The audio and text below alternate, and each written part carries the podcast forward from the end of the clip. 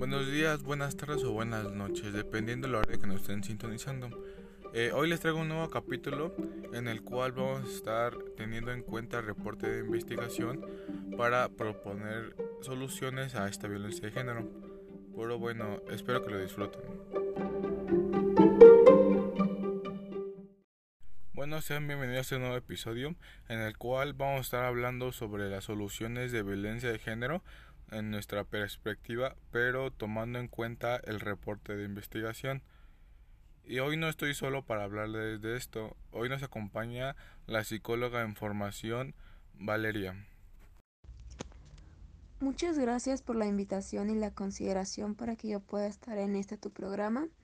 Y bueno, espero que mi aporte sirva para que nuestros oyentes puedan educarse un poco más en esto que son pues algunas técnicas y métodos de la investigación cualitativa y cómo es que nos puede ayudar a nuestro día a día.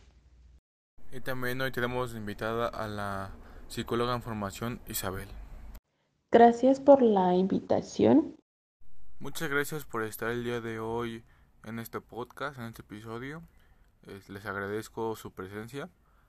Pero bueno, vamos a empezar con esto, ¿no? ¿Qué te parece, Valeria? Si nos platicas un poco más sobre estos temas.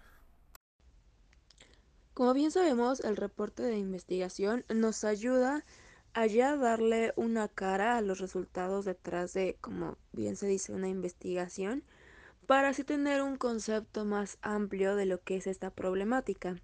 Desde mi perspectiva, es una herramienta muy viable porque, bueno, yo lo veo enfocado más hacia, pues, darlo al público en general, hacerlo un poco más digerible para estas personas que quizá no ven la violencia de género como una problemática grave. Como bien sabemos, dentro de esta misma existen otros tipos de violencia, como la económica, la patrimonial, la verbal, y esto nos va a servir para que alguna gente ya pueda categorizar este tipo de violencias, porque bueno, quizá algunos dicen, bueno, es que mi pareja no me pega, pero pues quizá me grita, pero pues no es tan grave como un golpe, ¿no? Es lo que ellos llegarían a pensar. Lo que no saben es que esto es la violencia verbal. Entonces hay que saber identificar primero los tipos de violencia y luego mediante estadísticas, mediante encuestas que se estarían realizando y que se estarían proyectando ya en el reporte, crear este impacto para que la gente pueda empatizar un poco más también con las víctimas. Es decir, es crear un entorno de conciencia para que ya un poco poco a poco, paso a paso, con lo que es la educación, tanto en escuelas como dentro del hogar, pueda minimizarse este tipo de violencia. Muchas gracias por tu aportación, Valeria.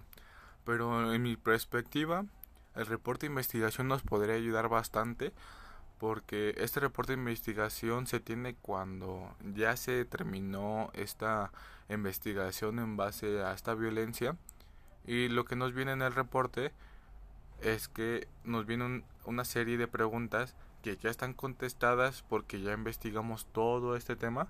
Y a partir de esto eh, dar una posible solución ya que podemos encontrar patrones en los cuales se ejerce este tipo de violencia y erradicarlas a partir de que las víctimas eh, se den cuenta de esta violencia ya que algunas víctimas simplemente lo ven como algo normal hacia la, hacia la pareja, ¿no?